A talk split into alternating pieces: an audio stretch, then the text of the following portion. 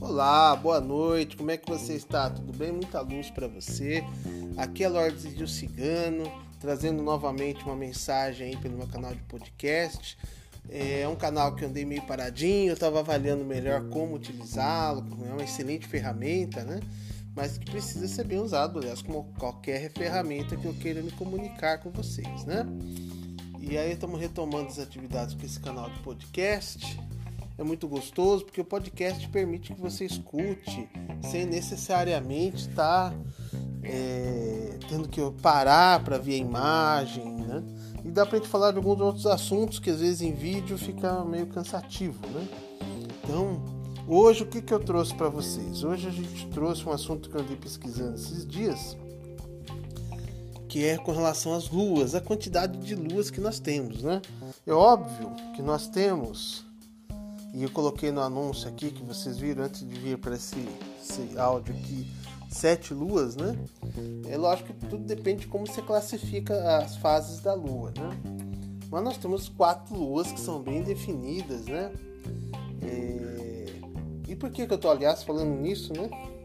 Eu tô tocando esse assunto das luas porque eu desenvolvi um método de leitura muito bom que envolve é, o uso do oráculo de Selene, que é a deusa lua, através das pedras da lua, o oráculo de Hélios, que é o deus Sol, tanto Selene quanto Hélios são deuses do panteão grego, né?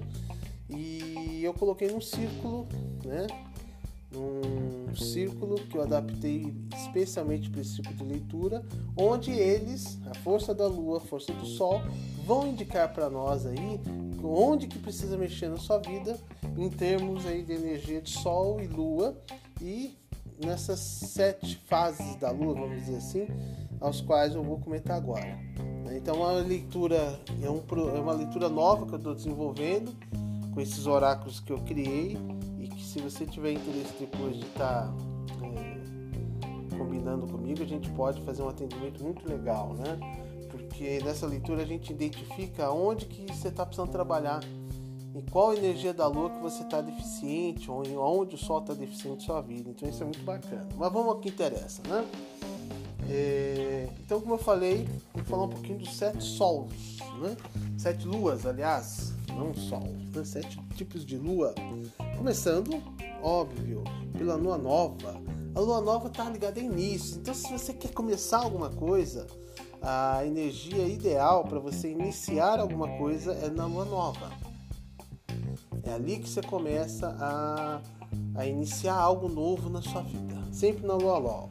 Ela está ligada a novos começos, a recomeços, a projetos, lançar sementes de novas ideias, novos projetos. Tudo que é novo está ligado lua nova, são os inícios. E aí a gente vai para a lua crescente, que é a segunda lua que nós temos. A lua crescente, que ela vem logo depois da lua nova, ela está ligada à expansão. Porque se você plantou na lua nova, na crescente ela começa a crescer. Então ela está ligada a crescimento, a nutrição. Nutrição do quê? Dos nossos sonhos, dos nossos projetos, das nossas ideias. Tudo que você quer que cresça é na lua crescente.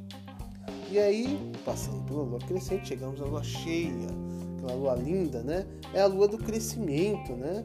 É a lua da força total, da sua sensibilidade, do seu prazer, da sua intuição.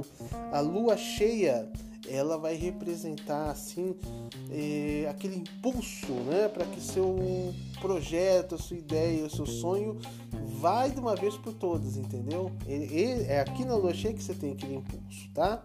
E chegamos à lua minguante, que ela tá ligada a recomeçar. Então aqui, quando você chega na minguante, você já quer tirar o pé do acelerador.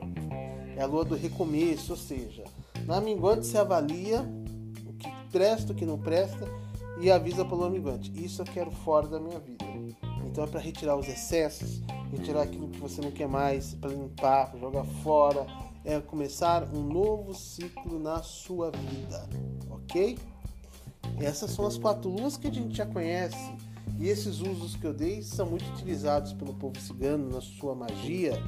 Então você tem que saber para que serve cada lua, né? E aí temos as outras três que eu prometi falar para vocês.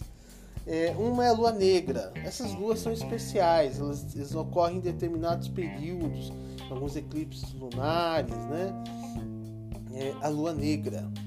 A lua negra, ela ela está ligada à transmutação, a uma nova fase na sua vida, desapegar-se do passado. Então, na lua negra, ela é muito parecida, né? não à toa, com a, mingão, com a minguante. Quando você surgir essa lua negra, é porque você precisa jogar fora né? energias ruins, energias negativas, trabalho de magia negra. É uma lua maravilhosa para você limpar isso, desapegar do passado, jogar fora velhos amores que já não servem mais. É nessa lua aqui? Nós também temos a famosa lua de sangue, a lua vermelha, que às vezes acontece, né? É, ela é uma lua de cura, de limpeza. Ela, vai, ela tem o poder né, de trabalhar em você, o seu poder pessoal, a sua fertilidade, sua coragem, sua saúde. Então é uma lua de cura, né? E finalmente a lua azul é uma lua de profundas transformações. Né? Ela está ligada, ela tá ligada a intensificar a sua espiritualidade, potencializar os seus poderes psíquicos, seus sentimentos, suas emoções. É a lua que está ligada ao sagrado feminino, né? É uma lua muito intensa, uma lua muito especial, ok? Então hoje eu dei para vocês uma pincelada do que é cada lua. Então, como expliquei no início do áudio, eu desenvolvi um atendimento onde a gente entra no círculo, eu chamo de círculo mágico, né? Do Sol e da Lua, né? Para que a gente trabalhe essas energias tanto do Sol quanto da Lua em nossa vida. E no caso da Lua tem essas sete energias, né? Para ver onde é que você está deficiente, o que, que pode ser feito para intensificar a sua vida e te livrar de situações e de energias que você não quer mais. Tá bom? Espero ter ajudado aí com essa informação. Muita luz para vocês. Um beijo aí no coração de todos.